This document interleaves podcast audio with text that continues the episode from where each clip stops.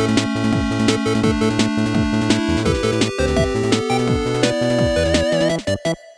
Hallo und herzlich willkommen zu einer ganz besonderen Folge Coffee Cake and Games und zwar gleich in vielerlei Hinsicht.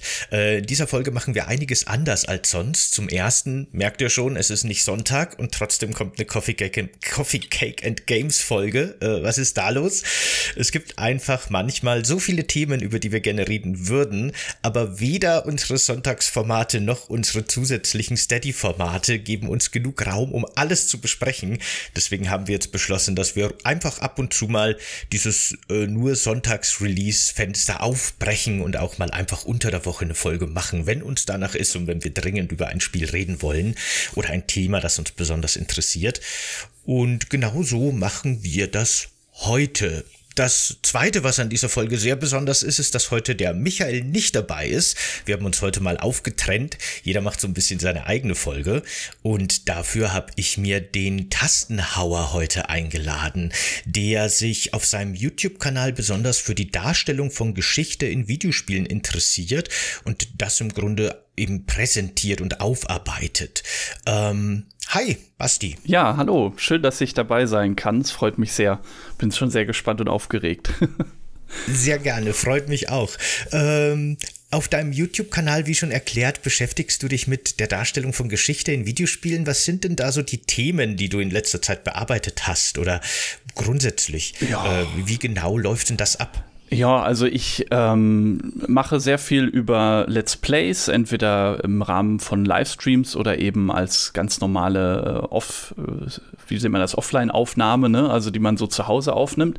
Und die Let's Plays versuche ich äh, natürlich mit Spielen zu machen, die irgendwie was Historisches an sich haben, die einen historischen Kontext haben oder sich irgendwie historisch versuchen zu verorten. Das sind häufig natürlich Strategiespiele. Jüngst äh, habe ich äh, Victoria 3 ein Let's Play gestartet gestartet.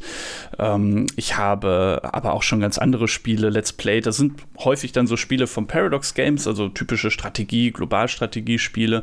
Das sind aber auch schon einige Rollenspiele gewesen ähm, zum Teil Ego-Shooter. Also ich habe wirklich schon alles querbeet gespielt, was irgendwie sich historisch verortet und ähm, interessante Aspekte aufwirft, die ich auch dann zum Teil entweder in Livestreams oder auch in Sonderfolgen mal bespreche und drauf gucke, was steckt da eigentlich aus meiner Perspektive als studierter Geschichtswissenschaftler denn so Spannendes drin und worüber könnte man mal sprechen, wie Spiele das umsetzen, wie Entwickler das umsetzen. Und das ist so generell mein Thema. Und das zweite Thema, was ich habe, ich versuche mich auch immer so ein bisschen in diesen Spielen äh, reinzuversetzen, in so eine historische Perspektive oder historische Rollen, soweit das möglich ist. Also auch zu versuchen zu verstehen, wie konnte eine Regierung oder irgendeine soziale Gruppe oder auch eine Figur irgendwie sich äh, historisch etwas vorstellen, wie würde die jetzt in bestimmten Situationen handeln. Und dementsprechend baue ich dann auch diese Let's Plays so auf. Sehr spannend. Ähm, Finde ich sehr cool. Man kennt dich ja als Tastenhauer vielleicht auch schon ein bisschen aus äh, von meinem Kanal. Viele haben es vielleicht gesehen. In meinem Video zu Concord hast du ja schon so ein bisschen den äh, historischen Unterbau zu der Fallout-Welt geliefert. Äh, das fand ich auch sehr, sehr cool, sehr spannend. Das hat dem Video wirklich nochmal sehr viel Mehrwert gegeben. Sehr empfehlenswert. Ja, danke. Das war auch eine super Geschichte. Das hat mir auch sehr viel Spaß damals gemacht. Und es ähm, ist immer wieder toll zu sehen, wie man so verschiedene Perspektiven einbinden kann, um da nochmal ein bisschen Mehrwert zu kriegen, ähm, um so ein Spiel dann mal unterschiedlich zu beleuchten. Das ist echt cool. Auf jeden Fall. Ja, genau. Und es gibt noch einen vierten Punkt, warum diese Folge hier ganz besonders ist, nämlich das Spiel, über das wir reden, denn auch dabei handelt es sich wirklich um ein sehr interessantes, sehr spannendes, sehr einzigartiges Spiel. Da gibt es sehr viele Aspekte, warum dieses Spiel oder die dieses Spiel so seltsam und so einzigartig machen und die werden wir heute ein bisschen besprechen. Ähm, wir reden nämlich über Pentiment. Dabei handelt es sich im Grunde, ich, ich würde es mal als eine Art ähm, Walking Simulator RPG Adventure bezeichnen. das wurde entwickelt von Obsidian, das ist vor kurzem jetzt erst erschienen, also von den Machern von Fallout New Vegas zum Beispiel. Und äh, wir spielen in diesem Spiel einen Künstler, einen Maler, der im Grunde in einem kleinen Kloster in einem Dorf in den bayerischen Alpen im Jahr 1518 sein Meisterwerk fertigstellen will, damit er dann nach Nürnberg, glaube ich, zurückgeht, um dort zu heiraten und quasi sein Handwerk richtig aufzunehmen. Aber dann kommt es in diesem Kloster zu einem Mordfall und noch viel schlimmer, einer seiner engsten Freunde wird verdächtigt, den Mord begangen zu haben. Eine Anschuldigung, die von vornherein schon auch ähm, ne, nicht stimmen kann. Da stimmt irgendwas nicht mit dem Ganzen. Und unser Held beschließt also, unser Andreas Mahler heißt er, dass er nun ermittelt, um äh, festzustellen, wer diesen Mord wirklich begangen hat und was es mit dem Ganzen auf sich hat. Ähm, wie weit hast du das Spiel jetzt gespielt bis jetzt? Also ich habe so ziemlich genau bis zu dieser inhaltlichen Zusammenfassung gespielt, also genau bis zu kurz nach dem Mord und wenn man die Ermittlungen startet, dann öffnet sich auch ein bisschen das Spiel. Man hat da diverse ja, wie nennt man das im Englischen, Avenues, also verschiedene Wege, die man gehen kann, verschiedene Verdächtigungen oder Richtungen, wo irgendwas nicht stimmen könnte, wo Streit gab mit der Person, die ermordet wurde. Da soll man dann Leute befragen, kann eine Leichenschau durchführen, äh, wenn man das möchte. Und da hat man verschiedene Möglichkeiten, so die anfänglichen Ermittlungen aufzunehmen. Genau an dem Punkt im ersten Kapitel bin ich derzeit noch. Ah ja, perfekt. Ich habe jetzt tatsächlich den ersten Akt schon äh, abgeschlossen. Habe ich gestern Nacht noch bis, bis früh morgens äh, gespielt, damit ich das noch schaffe. Aber ja, genau, wie ihr schon hört, wir sind beide nicht durch mit dem Spiel, also betrachtet das auch so ein bisschen als Preview. Aber insofern äh, werden wir auch nichts großartig spoilen, was glaube ich bei dem Spiel auch ganz gut ist. Ähm, wie hat dir denn so als erster Eindruck das Spiel insgesamt gefallen bis jetzt und wirst du es weiterspielen? Ja, also ich werde es auf jeden Fall weiterspielen. Nicht zuletzt deswegen, weil, also ich hatte das Spiel schon längere Zeit auf dem Radar, aber so ein bisschen unterschwellig gehabt. Ich wusste also, das erscheint irgendwann und ich wusste auch, ob denn entwickelt das. Das ist sowieso schon, finde ich, sehr, sehr spannend, weil die ja auch ganz interessante Spiele eigentlich immer machen, die ein bisschen nicht ganz so dem, dem Mainstream-Geschmack äh, häufig äh, hinterherlaufen, sondern auch ein bisschen was Eigenes meistens versuchen. Und, ähm, und ich hatte das auf dem Radar und dann war das jetzt kurz vor dem Erscheinen und dann wird man ja immer so ein bisschen äh, nervös als Content Creator und denkt sich so, Mensch, das ist auch noch ein Spiel, was irgendwie historisch diesen Kontext hat. Anfang 16. Jahrhunderts sowieso eine total unterrepräsentierte Epoche oder einen Zeitraum, der in Videospielen eigentlich so gut wie gar nicht beleuchtet ist bislang. Und ähm, das alleine hat schon völlig ausgereicht, um mich da anzufixen. Und dann habe ich gesagt, na gut, dieses Spiel, ich glaube, das ist am spannendsten für einen Livestream tatsächlich geeignet, wo die Leute dann irgendwie ein bisschen nebenher mitspekulieren können im Chat und man sich dann überlegen kann, ja Mensch, was machen wir jetzt aus diesen neuen Informationen, aus den ganzen Gesprächen und den Charakteren und so weiter. Und äh, das hat mir schon von Anfang an sehr, sehr gut gefallen, auch aus ganz vielen äh, historischen Gründen, weil es ganz viele Themen aufgreift, die eben in dieser Epoche super aktuell sind. Und ich habe das gleich im Titel meines Livestreams auch gleich aufgegriffen, habe gesagt, das ist eigentlich ein Zeitalter voller Veränderungen. Also da bewegt sich unglaublich viel. Das ist also das beginnende 16. Jahrhundert, 1518 äh, spielt das Spiel. Und das ist die, äh, die Zeit, ja, Geschichtswissenschaftler tun uns immer ein bisschen schwer, wenn es um Epochengrenzen geht. Also das Mittelalter endet in diesem Zeitraum. Da sagt man immer so, ja, grob plus plus minus 100 Jahre. Das ist also ein fortschreitender Prozess. Es ist jetzt nicht einfach so, dass das Mittelalter zack einfach endet an einem Jahr und dann beginnt die frühe Neuzeit, sondern das entwickelt sich allmählich. Es werden Prozesse eingeleitet, es entwickeln sich ganz neue Ideen. Wir haben also sowas wie die Renaissance, die in Italien schon im 15. Jahrhundert ähm, aufgegriffen wird, wo also ganz viele klassische Autoren wieder gelesen werden aus der Antike, ähm, antike Kunst wieder aufgegriffen und neu verarbeitet wird. Ähm, dann haben wir natürlich äh, die Erfindung des Buchdrucks im ausgehenden 15. Jahrhundert, was eine riesen Medienrevolution darstellt in der Zeit. Wir haben ähm, die Reformation ganz aktuell, 1517 ist das Jahr, in dem Martin Luther seine 95 Thesen äh, anschlägt, indem er den Ablasshandel der Kirche anprangert und dort äh, Vorschläge macht und das eben anprangert. Und wir haben auch schon äh, immer stärker in den letzten Jahrzehnten oder in diesem Zeitraum das Thema Hexenverfolgung drin, was ja wirklich dann äh, in der beginnenden frühen Neuzeit so seinen Höhepunkt irgendwann erreicht. Also so ganz, ganz spannende Themen rund um Religion und Reformation der Religion des Christentums, aber eben auch ganz viele tiefgreifende gesellschaftliche Veränderungen und Wandlungsprozesse. Und das, das ist alleine schon aus historischer Sicht irgendwie eine super spannende Zeit. Und wie man das vielleicht schon erwarten könnte in so einem äh, narrativen und, und storylastigem Adventure, wird das auch aufgegriffen. Also sämtliche Themen, die ich jetzt eben genannt habe, tauchen in irgendeiner Form immer wieder in Dialogen auf, in Texten, die das Spiel als Hintergrund liefert. Gibt auch ein ausführliches Glossar im Spiel, wo dann Begriffe erklärt werden. Ähm, und das ist einfach wirklich mit sehr, sehr viel Liebe zum Detail auch gemacht. Das fand ich auch wirklich ziemlich äh, faszinierend in dem Spiel. Das Spiel schafft das, das Ganze schön aufzuarbeiten und in echt natürliche und gut geschriebene Dialoge einzubauen. Man hat nicht das Gefühl, dass man jetzt hier irgendwie einen Vortrag über das frühe 16. Jahrhundert hört, sondern es geht wirklich immer um Figuren und ihre, ihre Sichtweisen und ihre Bedürfnisse.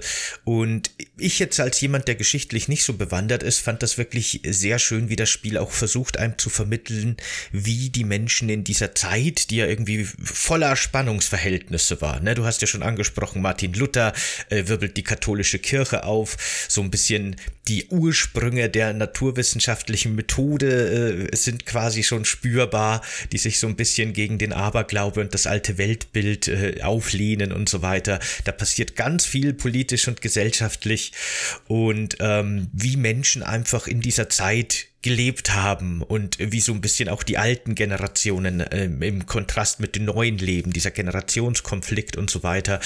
Das spiegelt das Spiel total natürlich wieder und ich weiß ja nicht, wie historisch akkurat das Ganze ist, aber zumindest das Gefühl von, aha, cool, interessant, glaubwürdig, wie Menschen wirklich zu dieser Zeit gelebt haben, wie teilweise ähnlich wie wir sie gelebt haben und gedacht haben, aber wie, wie viel Entwicklung dann eben auch da ihren Ursprung hatte und stattgefunden hat. Das fand ich auch wirklich ein, äh, eine super spannende Darstellung und das hat mir sehr gefallen. Ich finde tatsächlich die, ich würde sagen, die erste Stunde des Spiels fand ich fast ein bisschen langatmig, was das angeht.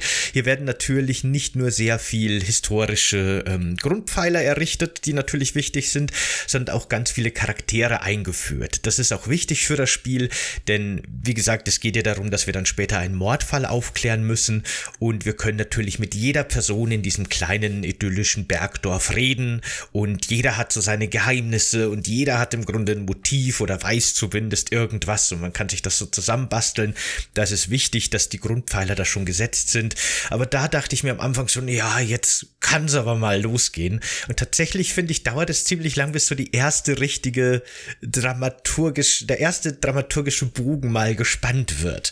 Ähm, da, da muss man schon ein bisschen lange warten, finde ich. Ja, das, das stimmt schon. Also man muss sich erstmal auf diese ja, Langsamkeit, ich will es jetzt nicht Langatmigkeit nennen, aber auf diese Langsamkeit der Erzählung muss man sich erstmal ein bisschen einstellen. Das stimmt. Das ist auch, denke ich mal, ähm, auch ja, für, für ein Adventure vielleicht schon eher üblich, aber schon, es, es braucht seine Zeit. Da stimme ich dir auf jeden Fall zu, bis es dann mal so dramaturgisch ein bisschen in die, in die Gänge kommt. Ähm, das, wie du schon sagst, es ist natürlich wichtig, dass man erstmal so ein paar Figuren kennenlernt und deren alltägliche Sorgen und Nöte, dass man überhaupt schon so ein paar ja, so latente Hinweise hat im Hintergrund, wo man schon merkt, irgendwie äh, gibt es da Konfliktpotenziale. Ne? Also du hast es ja schon erwähnt, dass ähm, Spiel, das wählt also einen, ja, in der Wissenschaft würde man sagen, so einen mikrohistorischen Zugang. Also da geht es wirklich um die Geschichte von kleinen Gruppen, von einzelnen Menschen, also so eine ganz, so ein ganz starkes Heranzoomen auf die Personen und Figuren und wie die im Alltag gelebt haben, was deren Probleme sind. Was weiß ich, wir sind äh, untergebracht bei einer Bauernfamilie, den Gärtners, und die erzählt, äh, die Frau von dem Bauern, die erzählt einem am Anfang schon, du, du bezahlst ja hier jeden Monat oder generell bezahlst ja hier deine Unterkunft bei uns, dass wir dich unterbringen und mit äh, auch mit ein bisschen Proviant und Essen versorgen etc. Ja, und wir haben jetzt aber Probleme finanziell, weil der Abt, der hat in den letzten Jahren immer wieder den Kirchenzehnt erhöht und wir können den kaum noch bestreiten. Ja, wir bräuchten jetzt eigentlich sozusagen, ich sag jetzt mal in Anführungsstrichen, die Miete von dir schon, äh, schon jetzt. Kannst du da irgendwie was machen, dass du da schon ein bisschen was organisierst, weil wir stecken sonst ein bisschen in Schwierigkeiten und mein Mann, der traut sich nicht, dich zu fragen und der ist ein bisschen stur. Ähm, und dann können wir halt in die Abtei gehen an unserem ersten Arbeitstag dort im Spiel und können direkt versuchen, ob wir irgendwie schon verfrüht an unseren Lohn kommen, weil wir derzeit an einem äh, Manuskript arbeiten. Äh, ich, ich bin mir jetzt nicht mehr ganz sicher, ob ich das richtig gecheckt habe, ob das gleichzeitig auch unser Meisterwerk dann ist, also unser Meisterstück, was wir da anstellen, oder ob das nochmal separat ist. Aber auf jeden Fall haben wir dort. Das sind separate genau, Sachen, an denen er parallel arbeitet. Genau, aber er muss ja, in, dem, in der Abtei, er ist ja sozusagen so ein, wenn man so will, ein Angestellter von außen. Er ist ja kein, kein Mönch, kein, kein Bruder im, in der Abtei, sondern er ist da quasi angestellt, um denen zu helfen, dort auch äh, mitzuarbeiten, damit die ihre Manuskripte dort verkaufen können, weil sie eben das ist auch wieder historisch begründet, immer weniger Arbeitskräfte quasi haben, denn die Mönche, die dort im, in dem äh, Skriptorium, also in der Schreibstube dort arbeiten, das sind zwei ältere Herren, die schon sehr betagt sind und ein jüngerer und dann eben unser Protagonist Andreas Mahler, der als Handwerksgeselle versucht, seinen Meister quasi dann zu machen mit diesem Meisterstück und nebenher für die Abtei diese Auftragsarbeit erledigt. Also wir sehen schon, dass da gesellschaftlich wieder so ein bisschen was dahinter steht, nämlich, dass die, ähm, die Klöster jetzt gar nicht mehr so äh, stark für die Buchproduktion äh, zuständig sind, beziehungsweise so ein bisschen ihre Produktionshoheit verloren haben, weil eben der Buchdruck jetzt da ist. Es gibt jetzt Druckerpressen in den großen Städten und auch im kleinen Ort, an dem dort das Spiel stattfindet. Ähm, interessanterweise gibt es auch sogar eine Familie, die sich ähm, eben dort betätigt, eine Druckerpresse dort stehen hat. Und das ist natürlich Konkurrenz jetzt für diese Klöster, die sonst immer äh, ausschließlich für, für Buchherstellung, für Buchproduktion zuständig waren. Und deswegen ähm, nehmen sie unsere Dienste in, in Anspruch, aber gleichzeitig versuchen sie natürlich auch irgendwie über die Runden zu kommen. Und deswegen nehmen sie jetzt mehr Zehnt von den Bauern ein. Und das führt direkt am Anfang zu so einem kleinen äh, angedeuteten Konflikt. Und wir können uns dann darum kümmern. Und da sieht man dann schon, wie verzweigt das Ganze auch ist im, in der Erzählung, äh, was da so historisch immer wieder beleuchtet wird von Anfang Anfang an. Und ich glaube, das führt einfach dazu, dass das Spiel am Anfang dann ein bisschen braucht, bis es diese ganzen, diesen ganzen Hintergrund ähm, sozusagen aufgespannt hat, dass man dann in diesen, ja, wenn man so will, in den Mordfall dann sozusagen einsteigen kann. Ne? Ich fand es auch total spannend und äh, schön gemacht, wie das, also die Schrift im Grunde und die Arten, wie geschrieben wird, äh, nicht nur in der Story des Spiels eine große Rolle spielt, sondern auch wirklich im Spiel ein Stilmittel ist, in der Darstellung, in der Charakterisierung der einzelnen Figuren. Denn es ist tatsächlich so, dass viele Figuren ihren ganz eigenen äh, Schreibstil haben, wie sie ihre Dialoge quasi über ihren Köpfen anzeigen. Das Spiel ist nicht vertont, also man man, muss im Grunde äh, sehr viel lesen auch. Und ähm, es ist halt wirklich so, dass die einfachen Leute, deren Sprechblasen werden halt mit der Feder geschrieben. Und man sieht halt immer auch, wie das dünner wird, weil die Tinte ausgeht und dann wird die Feder quasi wieder eingetaucht und dann ist der nächste Buchstabe wieder dick. Und äh, wenn die sehr emotional sind, dann sind ganz viel Kleckse um die Wörter rum, weil sie ganz schnell und wütend geschrieben wurden. Und wenn sie flüstern, sind sie klein. Und wir haben zum Beispiel auch so ein kleines Mädchen, das schreibt dann mit ganz eine un, unförmigen großen und kleinen Buchstaben. Die Druckers zum Beispiel finde ich sehr lustig. Die Druckerfamilie, da werden bei den Sprechblasen immer erst so spiegelverkehrt die einzelnen Drucksteine eingesetzt und dann wird erst der Text gedruckt.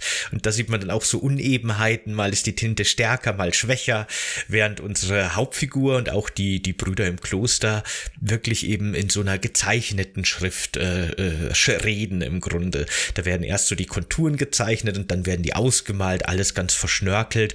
Und so werden auch so ein bisschen die Stände zum einen dargestellt, aber auch so die Charakterisierung der einzelnen Figuren. Einfach nur durch das Schriftbild und wie geschrieben wird. Und das macht das Spiel auf eine sehr clevere Art. Äh, das hat mir auch von Anfang an sehr gut gefallen. Ja, also die Schriftlichkeit, äh, die da zum Thema gemacht wird, das finde ich auch absolut beeindruckend, weil es, wie du schon angedeutet hast, in so vielen kleineren Designaspekten tatsächlich auch ähm, ja, Hinweise gibt, eine Rolle spielt. Du hast schon erwähnt, diese Kleckse, wenn eine Person richtig emotional in der Situation wird oder wütend wird oder so, dann hast du eben diese Kleckse neben den Wörtern, die dort auftauchen. Dann siehst du, oh, das ist ja quasi wie so ein wie so ein äh, Hervorheben, das ist jetzt irgendwie, der bringt die Person in, in Aufruhr oder in, in äh, wühlt die Person auf. Du hast äh, laufend auch so was Lustiges, was ich fand, ähm, zusätzlich zu dieser Geschichte mit den Druckers, wo ich wirklich auch sehr laut gelacht habe, wo ich das das erste Mal gesehen habe, dass diese, diese Druckbuchstaben da spiegelverkehrt wie eben in einer Druckerpresse erstmal eingesetzt werden, um dann sozusagen den kompletten Dialog einmal einzustampfen und dann steht der Dialog auch in eins da, ne? Und bei den anderen anderen Schriftarten, da war das ja so, ist das ja so, dass die, wie du sagst, entweder mit einer, Feder äh, nach und nach geschrieben werden, die einzelnen Buchstaben und Worte. Ähm, und selbst bei unserem Andreas Mahler, der auch ein Handwerker und Künstler ist, äh, ist das auch wieder ein bisschen anders, weil der, äh, wenn dir das mal aufgefallen ist, der wendet nochmal eine etwas andere Technik an. Der zeichnet quasi die, die Wörter und die Buchstaben erst vor und malt sie dann aus. Also da ist sozusagen dieser bildhafte Künstler so ein bisschen drin repräsentiert. Und das sind halt ganz viele so kleine Details, die richtig mit Liebe, ja, Liebe zum Detail gemacht werden, die aber teilweise auch wirklich eine Rolle spielen. Wir sehen zum Beispiel auch, dass immer wieder alle möglichen Charaktere, egal welcher Stände, ähm, sozusagen schriftliche Fehler in ihren gesprochenen Dialogen Dialogen einbauen. Das ist so ein bisschen merkwürdig, weil natürlich die reden ja miteinander. Da würde man sich ja nicht irgendwie mit Buchstaben korrigieren müssen. Aber in der Schrift natürlich wäre das erwartbar. Und man sieht äh, so ein bisschen, glaube ich, was dahinter stecken soll, möglicherweise, dass natürlich in der Zeit ähm, Schrift äh, in, der, in der schriftlichen Form, soweit man denn eben schreiben kann, das können ja auch nicht alle ähm, äh, Mitglieder der Gesellschaft. Die Alphabetisierungsrate ist ja noch relativ gering eigentlich in der Zeit. Aber wenn sie eben schreiben, haben, verschiedene Stände etc. und verschiedene Angehörige von Ständen, dann äh, gibt es ja noch keine einheitliche Rechtschreibung, wie wir das in der Moderne haben, sondern da werden eben äh, unterschiedliche Schreibweisen gemacht und Fehler und das Spiel korrigiert das dann in diesen Dialogen dann manchmal aus, wenn dann der falsche Buchstabe erstmal reingeschrieben wird und dann stockt man automatisch beim Lesen und denkt sich so, ah, guck mal, äh, und dann so eine halbe Sekunde später oder so, dann sieht man, wird das so weggelöscht und dann neu korrigiert, dass der richtige Buchstabe da steht. Also es ist schon wirklich mit, mit sehr viel Witz und ähm, sehr viel ähm, schlauem Design gemacht worden, diese Schriftlichkeit in den Dialogen darzulegen. Ist echt ganz toll. Mhm. Das fand ich wirklich auch sehr lustig mit den Schreibfehlern, die immer wieder passieren, wenn dann Buchstaben vertauscht werden oder falsche eingesetzt werden. Und das wird dann immer so rausgestrichen und dann kommt der richtige Buchstabe drüber. Das ist immer sehr schön gemacht, ja. Äh, ich ich finde es auch noch erwähnenswert, weil wir ja schon gesagt haben, dass das Spiel nicht vertont ist. Das Spiel hat allerdings löblicherweise sehr viel Zugänglichkeitsoptionen, wie man das ja vor allem eigentlich aus größeren Spielen auch kennt äh, mittlerweile. Und unter anderem kann man tatsächlich auch auch, wenn man Schwierigkeiten mit dem Lesen hat oder mit dem Erkennen der Schrift, ähm, Text-to-Speech aktivieren und dann werden einem wirklich die Dialoge vorgelesen. Ich habe das auch mal einen Abend getestet und äh, das ist wirklich auch ganz schön gemacht. Da wird dann immer der Name des, des Sprechenden, der Sprechenden äh, vorgelesen und dann heißt es so, ähm, weiß ich nicht, Brother Guy says und dann wird sein Text vorgelesen und man kann sich das dann wirklich so ein bisschen wie ein Hörbuch anhören, das Ganze. Das ist natürlich eine schöne Zugänglichkeitsoption, die auch einfach, wenn man mal zu faul ist zum Lesen, äh, durchaus äh, nützlich ist. Das fand ich auch ganz, ganz schön, dass man sich da das Spiel auch so ein bisschen zugänglicher gestalten kann. Für jeder Mann und jede Frau. Ja, Ansonsten äh, finde ich natürlich auch abgesehen von dem Schriftbild, von der geschriebenen Sprache, den Grafikstil des Spiels natürlich sehr erwähnenswert, denn das ist ja auch etwas ziemlich Besonderes an dem Spiel. Das Ganze hat ja im Grunde wirklich so eine, so eine Holzschnittoptik, so ein Stilmittel oder auch so ein äh, Kunstherstellungsverfahren aus eben dieser Zeit aus dem späten Mittelalter. Und ähm, mich hat das Ganze witzigerweise so ein bisschen an South Park uh, The Stick of Truth erinnert. ich weiß nicht, ob du das gespielt hast, aber das ist ja auch ein Obsidian-Spiel. Mhm. Und genauso wie in South Park haben wir auch hier im Grunde so 2D-Figuren, die sich in 2D-Welten bewegen. Aber die Maps, das Map-Design ist im Grunde wirklich, das sind oft so 2.5D-Maps, in denen man sich auch so ein bisschen dreidimensional bewegen kann. Und äh, es gibt verschiedene Bildschirme, über die man wechselt, wenn man links oder rechts aus dem Bild geht oder Gebäude betritt. Da hat quasi jedes so seine eigene 2D-Ansicht.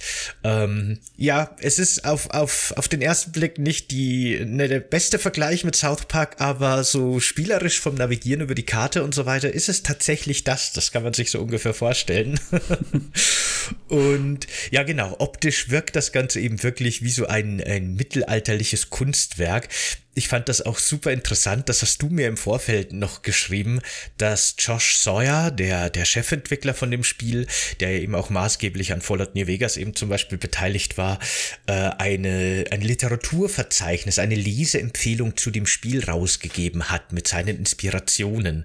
Und das alleine zeigt ja, finde ich, auch schon, wie speziell und wie besonders dieses Spiel ist. Mir fällt kein anderes ein, wo äh, eben Literatur, Leseempfehlungen zum Spiel rausgegeben ausgegeben werden. Das ist schon äh, alleine, finde ich, ziemlich spannend. Hast du da mal reingeguckt?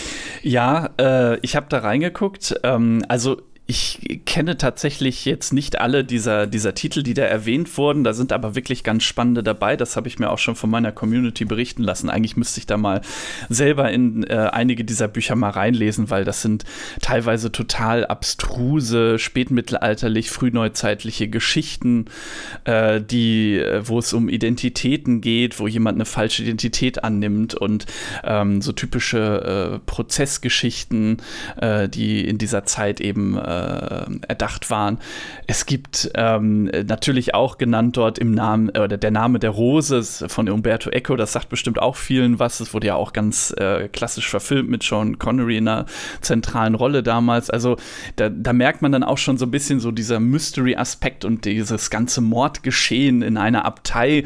Das ist natürlich sehr stark zum Beispiel aus dieser Richtung inspiriert worden.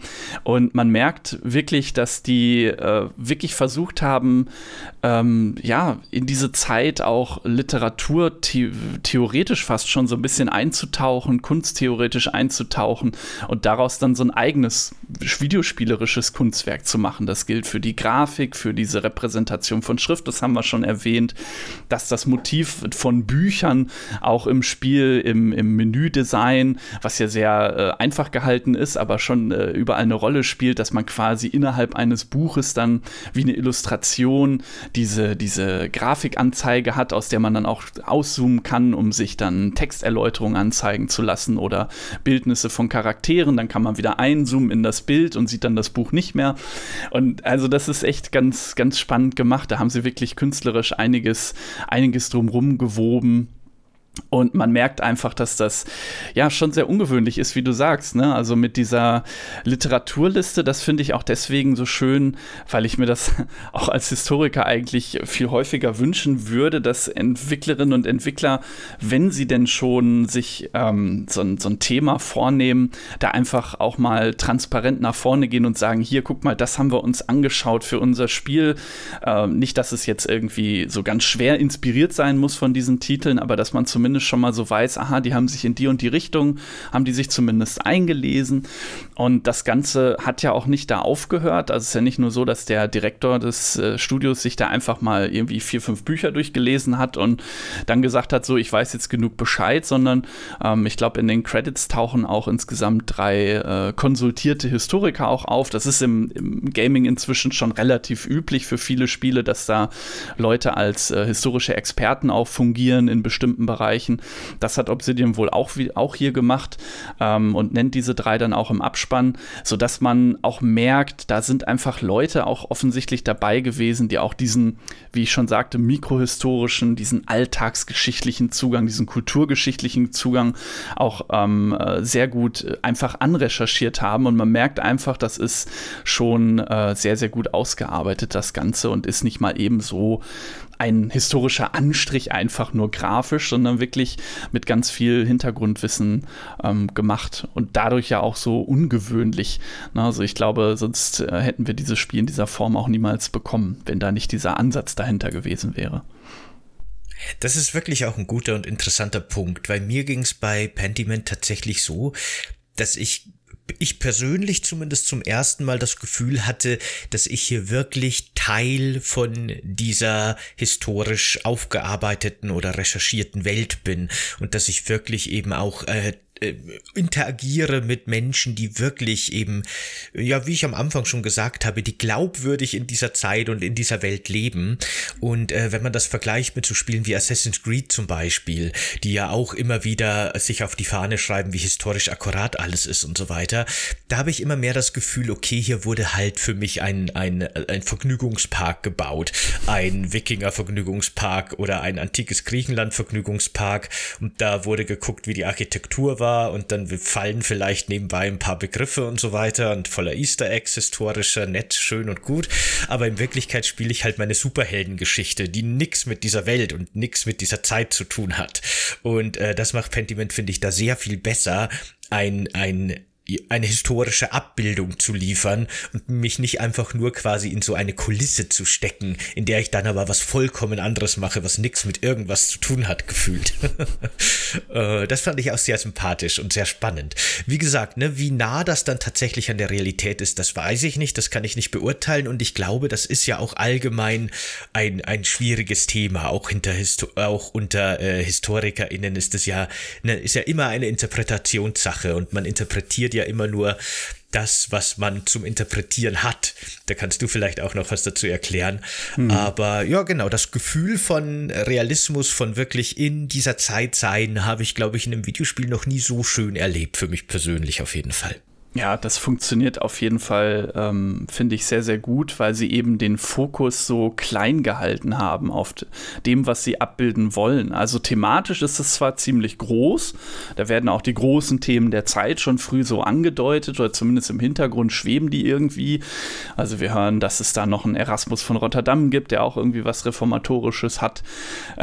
Und äh, wir hören über verschiedene Gebiete, wie zum Beispiel die italienischen Renaissance-Städte wie Florenz etc. Wir hören, dass es in, äh, in äh, dem Gebiet äh, Frankreichs und auch Flamens, äh, ist das der richtige Begriff? Ich weiß gar nicht, also in dem flämischen Raum, wo die heutigen belgischen und holländischen äh, Städte in Küstennähe sind, wie zum Beispiel Brügge, Gent, Rotterdam und so weiter, wo, wo auch bedeutende Handelszentren in der Zeit sind und all das haut das Spiel so ein bisschen wie aus dem, aus dem Gelenk zwar raus, aber gleichzeitig spielt das Spiel, das haben wir jetzt ja noch gar nicht gesagt, spielt ja in der, in der bayerischen Provinz, also mitten im Nirgendwo fast schon, wenn man so will, jetzt ohne dass man das jetzt beurteilen möchte, aber es ist ja wirklich ein kleineres, eine kleinere Siedlung, ich will nicht sagen Dorf, also der Ort heißt Tassing, da sind einige Handwerker, irgendwie so drei Bauernfamilien, da gibt es eine Kirche mit einem, mit einem Pastor und äh, oben auf dem Berg äh, steht dann die Abtei, äh, auch interessanterweise übrigens auch in der Zeit schon recht ungewöhnlich, dass eine Abtei und ein Konvent, also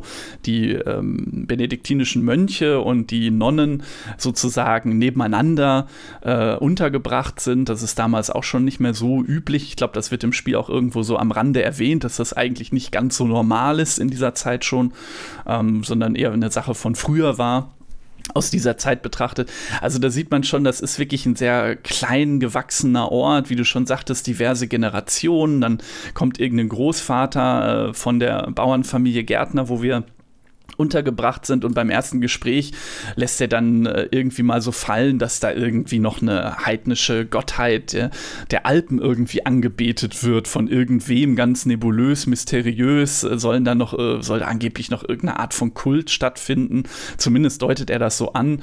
Ähm, ich habe jetzt ja auch noch nicht weiter reingespielt. Ich vermute, das wird auch noch irgendeine Rolle spielen vielleicht bei dieser ganzen Vergangenheit des Dorfes und des Klosters. Wir erfahren beim Kloster zum Beispiel auch, dass ähm, dieses Kloster dem äh, vom, vom heiligen St. Moritz abgeleitet ist, der äh, ursprünglich der Legende nach, und da erfahren wir aus dem Spiel verschiedene Erzähltraditionen, was auch historisch ganz spannend ist, ähm, dass dieser St. Moritz äh, äh wird äh, sozusagen von den Mönchen dann so hergeleitet, das sei ein römischer äh, Soldat oder Offizier gewesen, der mit seiner Legion da irgendwie in der Antike in diesem Gebiet äh, umhergewandert ist und hatte irgendwie, äh, die haben irgendwie äh, keinen Proviant mehr gehabt und wären fast verhungert und mussten dann gerettet werden und dann ist er zum Ma Märtyrer geworden und seine Re die Reliquie seiner Hand wird jetzt dort im, im Kloster aufbewahrt, deswegen äh, in der Abtei, deswegen ist das auch die Abtei des heiligen St. Moritz und in, der, in dem Dorf ist die Geschichte aber ein bisschen anders, wird uns dort etwas anders erzählt, da hat das dann äh,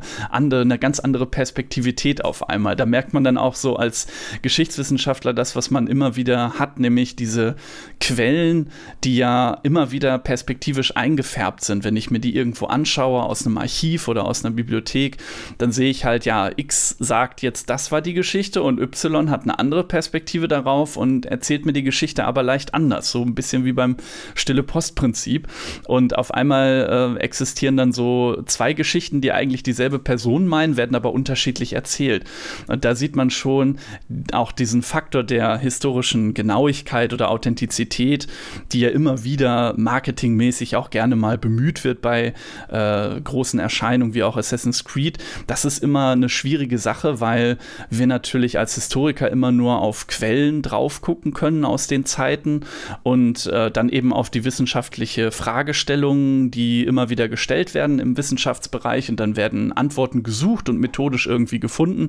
Aber so richtig richtig abschließen kann eigentlich niemand diese Fragen beantworten. Sie müssen eigentlich immer wieder neu gestellt werden, auch in der Wissenschaft. Das ist eigentlich das zentrale Element, warum es die Geschichtswissenschaft gibt, dass man quasi immer wieder neue Fragen stellt, teilweise sogar dieselben Fragen, jede Generation nochmal neu und wieder mit anderen Quellenbeständen vergleicht, die vielleicht vorher noch gar nicht so in den Blick genommen worden sind oder nur am Rande und kommt zu ganz anderen Erkenntnissen als zuvor. Und das macht eben Geschichte eigentlich sehr stark aus und weniger diese etwas althergebrachte vorgebrachte Vorstellung, Geschichte ist jetzt Fakten, Daten und äh, wenn wir das einmal wissen, dann wissen wir es abschließend, machen einen Haken dran. Da so funktioniert äh, Geschichte im Wesentlichen dann doch eigentlich nicht und das kriegt das Spiel, wie ich finde, sehr schön irgendwo eingefangen, dass diese, diese Undefiniertheit oder diese, wie soll man sagen, diese Unsicherheit immer so ein bisschen drin ist. Was ist jetzt eigentlich auch aus der Sicht von 1518 in diesem kleinen Gebiet, was ist da eigentlich historisch vorher gewesen? Worauf berufen die sich eigentlich, wenn es um ihre eigene Herkunft geht, um die Leute, die vorher da mal gelebt haben. Das ist nämlich gar nicht so ganz klar und das ist äh, historisch auch häufig eben der Fall, wenn man sich solche Geschichten anschaut.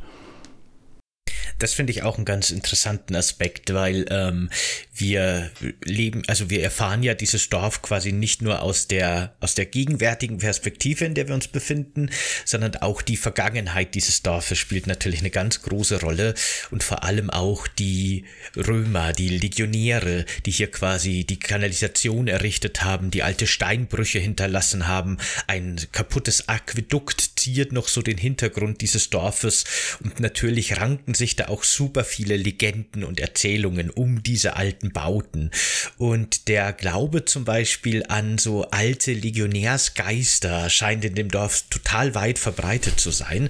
Und tatsächlich wird ja unsere Hauptfigur auch Zeuge einer seltsam weißen Gestalt, die sich so über das Aquädukt fortbewegt.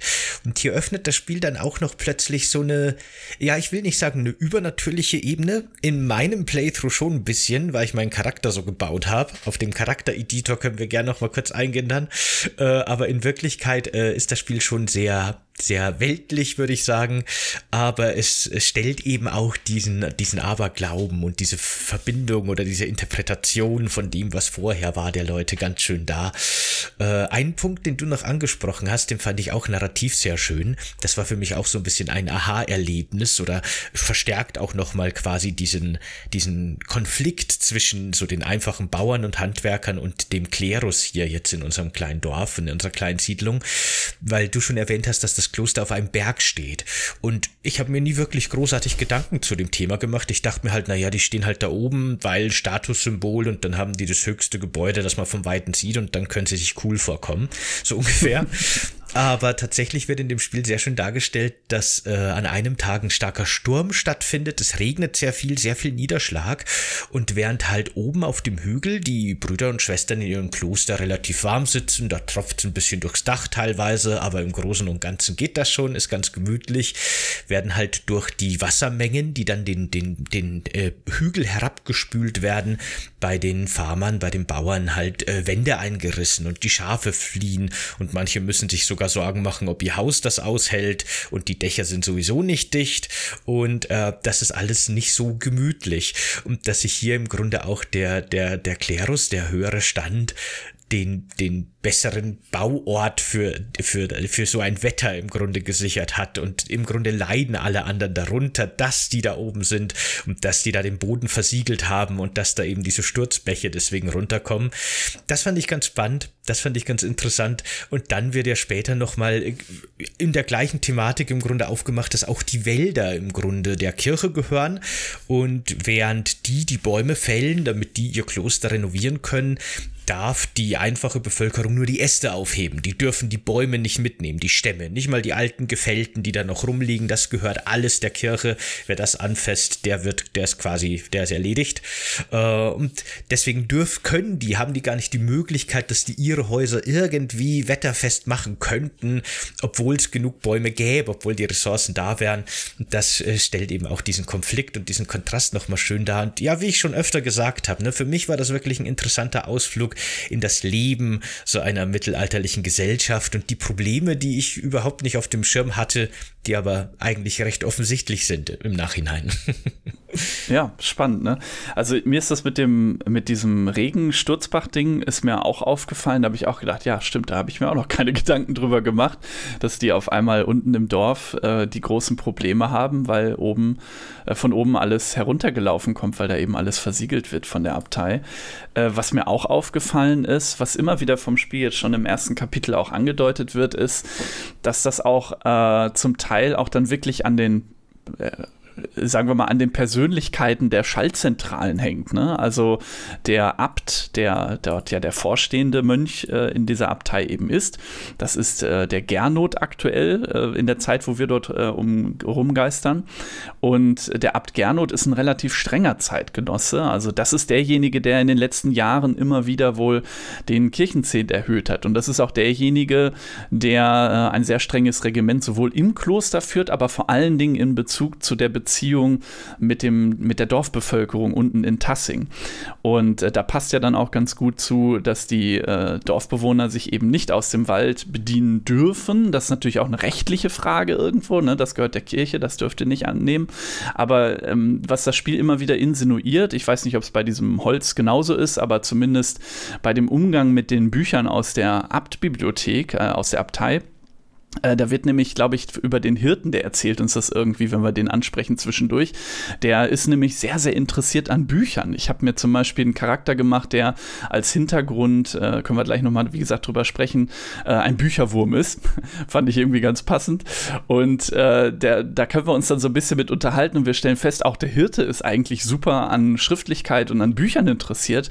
Und der alte Abt, der vorher da war, der irgendwie vor ein paar Jahren aus irgendwelchen Umständen gestorben ist, der der war sehr offen zu der Dorfbevölkerung und sehr gutmütig. Der hatte also nicht diese hohen Steuern erhoben. Der hat äh, ihnen auch teilweise ermöglicht, sich aus dieser Bibliothek der Abtei sogar Bücher auszuleihen, was jetzt unter Gernot total verboten wurde. Also die äh, leiden da auch in der Hinsicht so ein bisschen drunter, dass der einfach ähm, wesentlich strenger zu ihnen ist und ähm, sich da sehr abschottet von dieser Dorfbevölkerung, was wohl unter dem alten Abt nicht so war. Das sind natürlich ganz spannende Aspekte, dass man sieht, ja, in so einer vormodernen Zeit, da hängt auch vieles vom Wohl und Leid der Bevölkerung, teilweise auch wirklich davon ab, äh, wie die Herrschenden, also in diesem Fall jetzt der Klerus oder auch die Landesherrscher, ähm, wie die halt äh, gutmütig oder streng sind und wie die mit der Bevölkerung konkret dann vor Ort auch umgehen. Das fand ich auch einen ganz spannenden Aspekt, dass man das so aus diesen ganzen Dialogen so am Rande erfährt, so, ach guck mal hier, der, ich weiß nicht, wie der alte Abtis Matthias oder so, ähm, der war äh, ziemlich freundlich zu denen, der hat denen viel erlaubt, der hat denen auch vielleicht viel durch durchgehen lassen, gerade wenn es um diese heidnischen Kulte oder so geht. Vielleicht wusste der ja davon und hat das einfach ignoriert.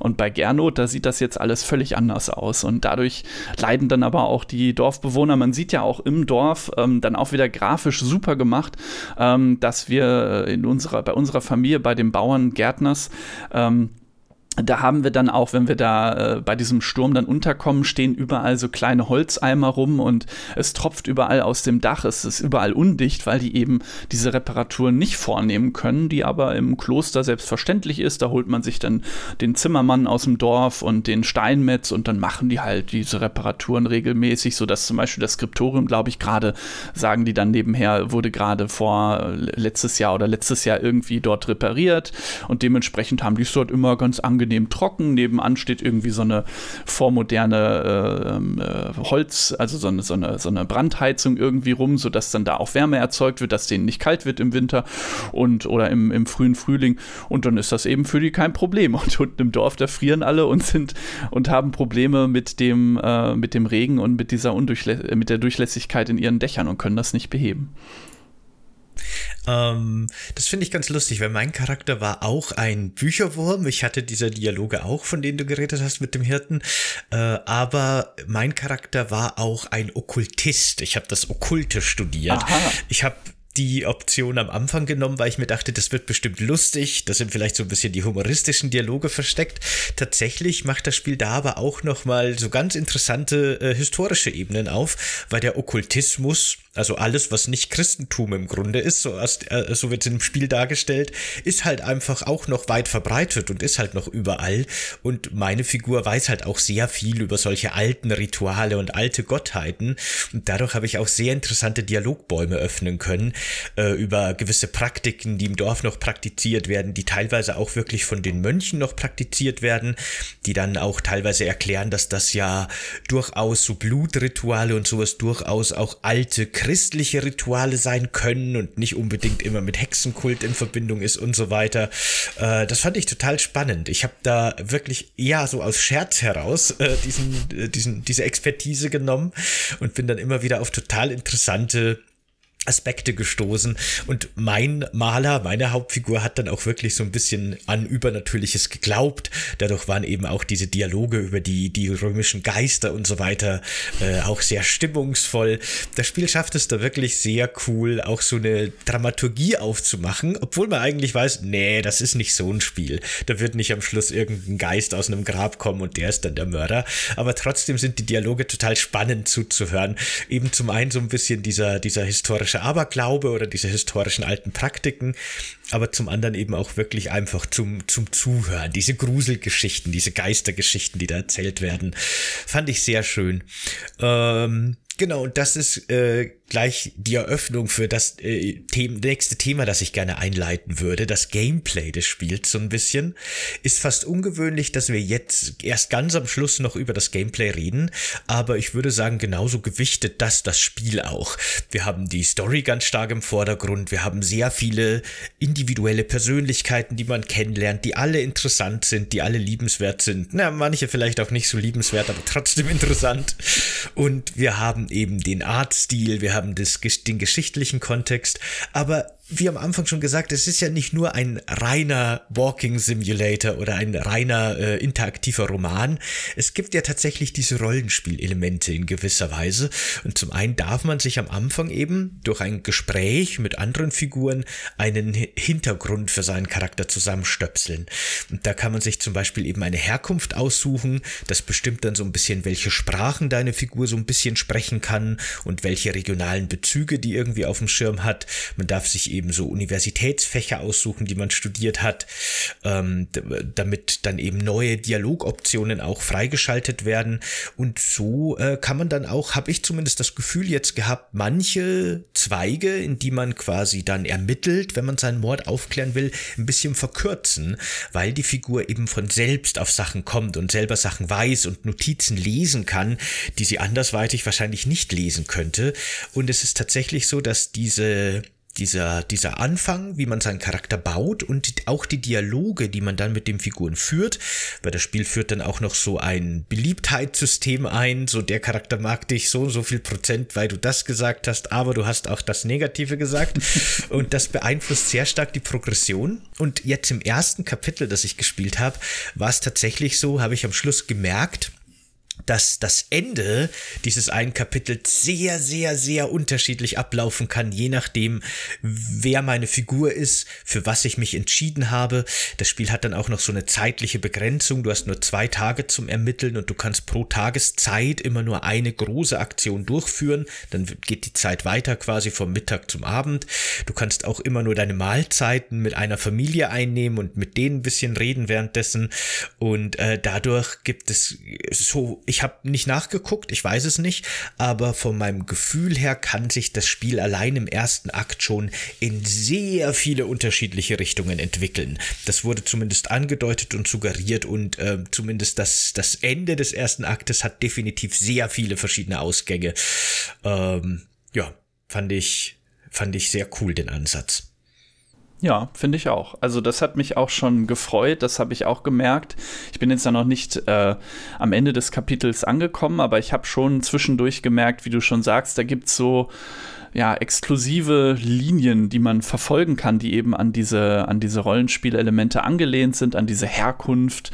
Ja, ähm, und da habe ich auch schon gemerkt, ach ja, guck mal, da hat jetzt hier der, der Prior, hat da in so einem Buch ganz kurze Notiz reingeschrieben, ist sofort wieder gegangen, so ganz mysteriös, was hat denn der da gemacht? Da kann man später reingucken in das Buch, findet diese Notiz dann auch noch wieder, ähm, weil das Buch so schnell zugeschlagen hat und das nicht richtig irgendwie, äh, nicht richtig abgelöscht hat, ist dann quasi so ein kleiner Gegenabdruck auf der anderen Seite entstanden, da weiß man genau, ah, das muss das Ding gewesen sein, was er da kurz reingemalt hat und dann stellt man halt fest, dass das irgendwie äh, Symbole sind in der einen Reihe Reihe und in der Reihe darunter sind das griechische Buchstaben.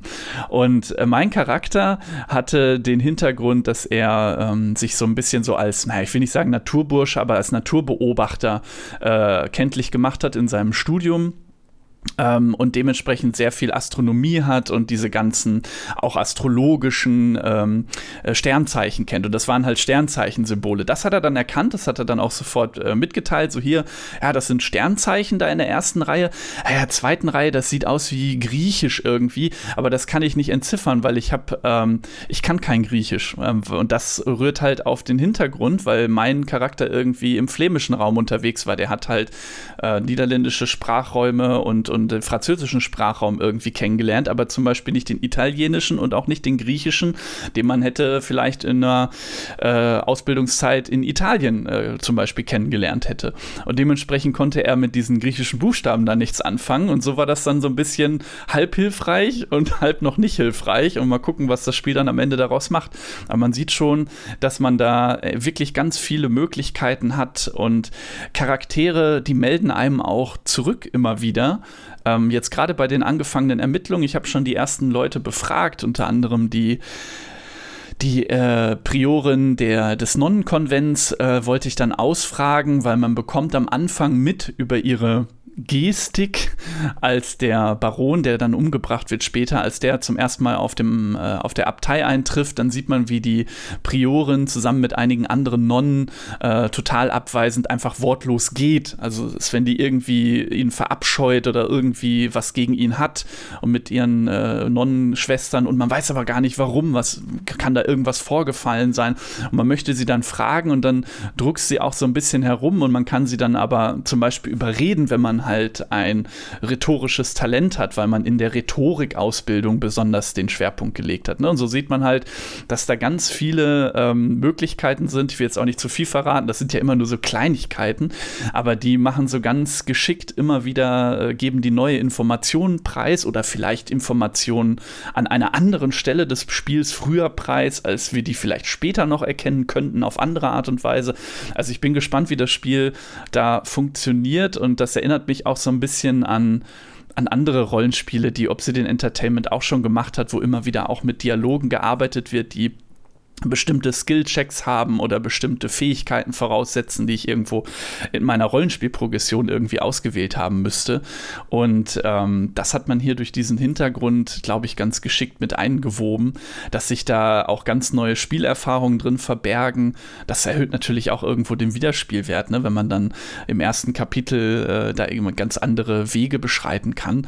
Klar, ich denke mal, am Ende werden wir natürlich die grobe Story oder die, die den Hauptplot oder so, den den werden wir natürlich nicht großartig beeinflussen, den werden wir nicht ganz anders sehen, aber da gibt es bestimmt viel Varianz und das finde ich eine ne tolle Sache, das macht es richtig interessant, finde ich. Das Rätsel, das du angesprochen hast, also äh, diese Passage, in der dieser Bruder irgendwas schnell in so einem Buch schreibt und dann wieder geht, äh, das ist eine ganz interessante Stelle, weil das war auch das erste Rätsel, auf das ich wirklich gestoßen bin. Manchmal gibt es quasi wirklich so Interaktionsmöglichkeiten mit dem Spiel, dass man irgendwelche, äh, also in dem Fall zum Beispiel muss man so Scheiben auf so einem, auf so einem ich weiß gar nicht genau, wie ich das beschreiben soll. Das ist im Grunde so eine Tafel und auf dieser Tafel sind mehrere drehbare Scheiben, die das meiste verdecken. Und je nachdem, wie man die dreht, werden einzelne Buchstaben offengelegt. Und im Endeffekt äh, stellt sich eben raus, dass diese Botschaft, die da in dieses Buch geschrieben wurde, verschlüsselt war und durch diese Drehscheibe kann man sie entschlüsseln. Und das finde ich ganz spannend, weil meine Figur war auch so Naturbursche, also das Astronomische wusste der auch oder Astrologische besser gesagt in dem Fall, die Sternzeichen aber der kon konnte eben auch Griechisch und deswegen hat mir das Spiel an der Stelle einfach die Lösung für das Rätsel gesagt. Im Grunde wurde mir genau gesagt, wie ich die Scheiben drehen muss, damit ich das Ergebnis habe und fertig. Ähm, da war nicht mehr viel selber am Rumgrübeln notwendig, aber genau, das finde ich eben ein sehr schönes Beispiel dafür, wie unterschiedlich das die, die einzelne Spielerfahrung da ablaufen kann.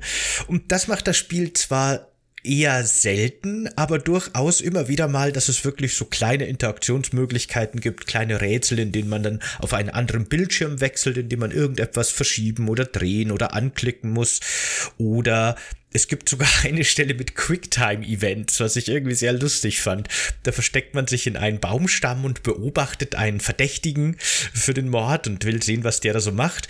Und während man dem Gespräch von, von dem dann so lauscht und dem beobachtet, äh, kriechen immer wieder so Insekten auf deine, auf deine Figur. Und dann musst du ganz schnell irgendwie die R2-Taste drücken oder die, die, die, die X-Taste oder was auch immer, damit er die Insekten wegwischt, weil sonst krabbeln die irgendwie an ihm hoch und dann erschreckt er sich und macht irgendwie irgendwie I und dann äh, wird er verdächtigt. Also dann ne, gibt es so einen kurzen Dialog von wegen, war da was? Ist da jemand? Und genau, äh, das fand ich auch ganz nett oder auch sehr unerwartet. Also da, das Ganze wird so ein bisschen durch so ein paar so Minigames im Grunde aufgelockert, aber die sind schon sehr stark im Hintergrund. Die Interaktion ist wirklich tatsächlich fast ausschließlich mit den Figuren. Man kann schon auch deren Zimmer durchsuchen und kriegt dann, kann, nur kann da auch so verschiedene Points of Interest anklicken klicken und kriegt so Beschreibungen. Aber das ist wirklich eher so der, der Hintergrund, der Kern ist schon wirklich der, der, das Dialogsystem, die Dialogbäume, die sind schon ganz stark im Zentrum. Ähm, ein Aspekt, den ich zum Schluss gerne noch mit dir besprochen hätte, ist die bloße Existenz dieses Spiels, weil ich finde, auch das ist nochmal ein sehr interessanter Punkt, denn ich weiß nicht, wie es dir ging, aber ich habe als ich das Spiel zum ersten Mal gesehen habe, dachte ich mir, aha, okay, irgendwie so interessantes Indie-Spiel, äh, mittelalterlicher Grafikstil, äh, sieht ganz interessant aus. Und dann hieß es plötzlich so, ja, übrigens, das ist das neue Spiel von Obsidian, den RPG-Machern quasi.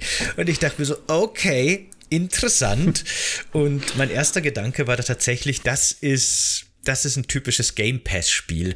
Äh, das ist das, worauf ich schon lange gewartet habe und äh, so ein bisschen auch die Prognose, die ich schon immer gehabt habe, dass der Game Pass eben genau solche Projekte ermöglicht, dass jetzt auch größere Studios sagen können, hey komm, ich habe hier dieses interessante Spiel, das ist voll Nische, aber das wird eben ein neues Nischenpublikum in diesen Game Pass bringen. Das ist so ein bisschen Entwicklung, die kennen wir von Netflix. Das war am Anfang auch so, dass da sehr viele sehr interessante kleine Projekte auch wirklich gefördert und verwirklicht wurden. Bei Netflix hat sich das mittlerweile so ein bisschen verwaschen, aber gerade so im Anfang, wenn man versucht, Leute in sein Abosystem zu bringen, scheint das eine sehr interessante und valide Strategie zu sein.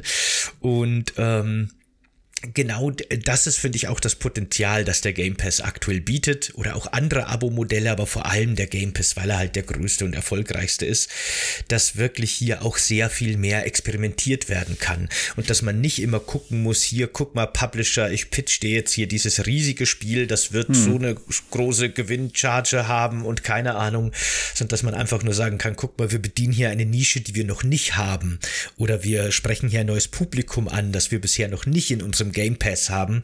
Und das äh, öffnet wirklich ein, ein, breites Feld an neuen Spielmöglichkeiten und Spielideen, was äh, sehr viel Potenzial hat und sehr spannend werden könnte in den nächsten Jahren. Ja, bin ich auch sehr gespannt drauf. Ich sehe das auch so wie du. Also die, dieses Game Pass-Konzept, das hat der ähm, Director Josh äh, Sawyer auch bestätigt. Äh, der hat da letztens, glaube ich, auch irgendwo Interviews gegeben. Da hat er auch gesagt, ja, das Spiel wäre wahrscheinlich ohne den Game Pass nicht erschienen oder nicht möglich gewesen, das überhaupt zu machen, aus genau den Gründen, die du beschrieben hast weil äh, sich die Publisher da eben sehr scheuen, Risiko einzugehen, ähm, zumindest in diesem AAA-Bereich. Und das finde ich, kann man auch deswegen bestätigt sehen an einem anderen Spiel, was vor einigen Jahren erschienen ist, ähm, was ja auch nicht ganz unkontrovers war, zumindest was den Chefentwickler angeht, äh, nämlich Kingdom Come Deliverance. Und bei Kingdom Come Deliverance ähm, wurde ja auch über die Medien dann immer wieder berichtet, dass äh, dieses Studio, äh, Warhorse Studios, die ja in Prag ansässig ansässig sind, ähm, über Jahre hinweg, glaube ich, versucht haben, größeren Publishern diese Spielidee von Kingdom Come Deliverance, also ein, ein Open, ja, nicht ganz open-worldiges, aber schon sehr großes, offenes äh, 3D-Rollenspiel mit äh, ohne, also ohne Fantasy-Elemente zu pitchen, wo es wirklich nur um den historischen, äh, um das historische Setting gehen soll und damals auch mit ganz großem Schwerpunkt auf Genauigkeit und Authentizität, was jetzt für Historiker häufig eher so eine kleine rote Flagge ist, aber ich sag mal, das, das haben sie halt damals schon so gepitcht und haben halt berichtet und zurückgemeldet bekommen von den großen Publishern. Ja, aber wie soll das denn funktionieren? Und dann ohne Drachen und ohne dieses Fantasy-Gedöns, das klappt doch alles nicht. Und am Ende haben die es ja über, über Kickstarter hauptsächlich gelöst, also über Crowdfunding. Und äh, da hat das dann so funktioniert. Und hier sieht man halt, dass dieses, ähm, dieses Modell über den Microsoft Game Pass halt irgendwie so der öffnende Faktor ist, wie das Spiel dann umgesetzt werden kann. Und das finde ich, ähm, ist an der Stelle auch wirklich eine ganz schöne Entwicklung, weil sonst muss ich ganz ehrlich sagen, ich hätte das so nicht erwartet. Das kam für mich auch, als ich das erste Mal davon gehört habe, ähm, sehr unerwartet, vor allen Dingen auch eben wegen dem historischen Kontext. Also frühes 16. Jahrhundert ist jetzt popkulturell, sage ich mal, was unsere populären Geschichtsbilder angeht, einfach nicht so stark verankert. Wir haben jetzt hier vor fünf Jahren, glaube ich, war, oder wann war das, dieses Lutherjahr, 2017 müsste das dann gewesen sein. Ich weiß es nicht mehr genau, auf jeden Fall vor einigen Jahren. Ähm, da wurde dann auch eben auf Luther referenziert, überall in den Medien und im öffentlichen Gedenkbereich und so. Ja, das ist schon irgendwie bewusst, dass es das gab, aber so stark verankert wie so ein populäres allgemeines Mittelalterbild ist das natürlich nicht. Und sich dann so einen spezifischen spezifischen Kontext auszusuchen. Ähm, diesen Wandelprozess, äh, spätes Mittelalter bis frühe Neuzeit und Hexenverfolgung, Reformation, den ganzen, das, alles, was wir da schon besprochen haben, das ist halt wirklich, äh, da holst du, glaube ich, von den AAA-Publishern einfach niemand irgendwo hervor. Da werden die alle sagen, oh mein Gott, das kann sich doch niemals groß verkaufen. Das lohnt doch niemals die Investition. Aber halt jetzt mit dem Game Pass ähm, braucht man dann wohl auch nicht mehr den Riesenaufwand, um eben Microsoft zu sagen, naja, dann ist das halt eines von vielen Spielen in diesem Angebot. Und das könnt ihr als Projekt, äh, als, keine Ahnung, ein zweites Parallelprojekt machen, als größeres Entwicklerstudio oder so. Und das finanziert sich trotzdem für uns positiv und ist trotzdem machbar. Und das ist echt eine, eine ganz schöne Entwicklung zu sehen sehen.